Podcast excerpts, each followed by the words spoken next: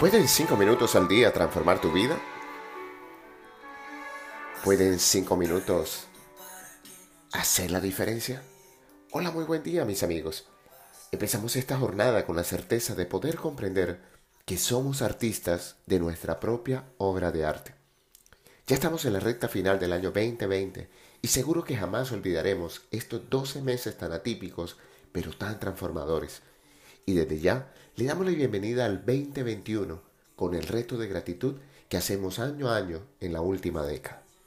El día de hoy llegamos al cuarto día de este reto y vamos a meditar acerca de las palabras arte y artista. Y como es habitual, empezaremos con la historia de este término. Arte proviene del latín ars, artis, y se refiere a una obra o trabajo que expresa mucha creatividad. Su raíz más antigua nos conecta con ajustar, hacer, colocar. Y este concepto es muy importante para nuestro reto de gratitud. Hoy utilizaremos toda nuestra creatividad para crear la vida que siempre hemos soñado. Pero si miramos las definiciones de arte, encontraremos una riqueza y una belleza increíble.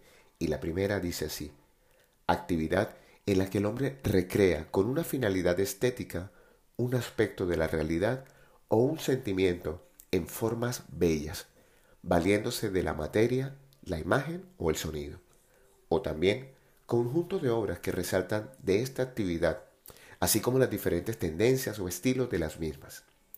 Los seres humanos tenemos la capacidad de apreciar la belleza de la vida y darles nuevas formas para hacerlas aún más bellas ante nuestros ojos. Para la meditación de hoy, tomé un fragmento de uno de los libros que han marcado mi historia, Secretos de un modo de orar olvidado de Greg Braden, en donde hace referencia a la sabiduría de los navajos, el pueblo originario estadounidense más numeroso de ese país, quienes viven al suroeste de esta nación norteamericana, y quienes tienen un sentido de belleza que trasciende estas definiciones. Para este pueblo, salud y belleza tienen muchas interconexiones. Sus pinturas de arena son buena muestra de ello. Para curar, los hombres médicos o chamanes bailan, invocan a sus divinidades y realizan maravillosas y complejas pinturas de arena a modo de mandalas sobre el suelo.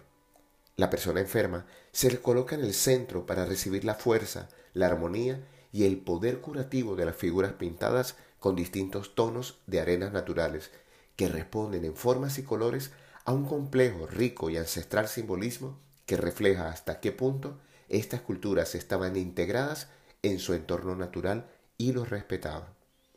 Pero el poema que me invitó a la meditación de hoy dice así, Ni so ni go bil ina, la belleza con la que vives, la belleza por la que vives, la belleza en la que basas tu vida. La pregunta es, ¿cuánto aprecias la belleza que hay siempre a tu alrededor? Hace unos años se estrenó una película llamada Belleza Inesperada, un regalo para el alma y para el corazón. También tengo otra frase que me acompaña en cada presentación que dice, la belleza está en los ojos de quien mira.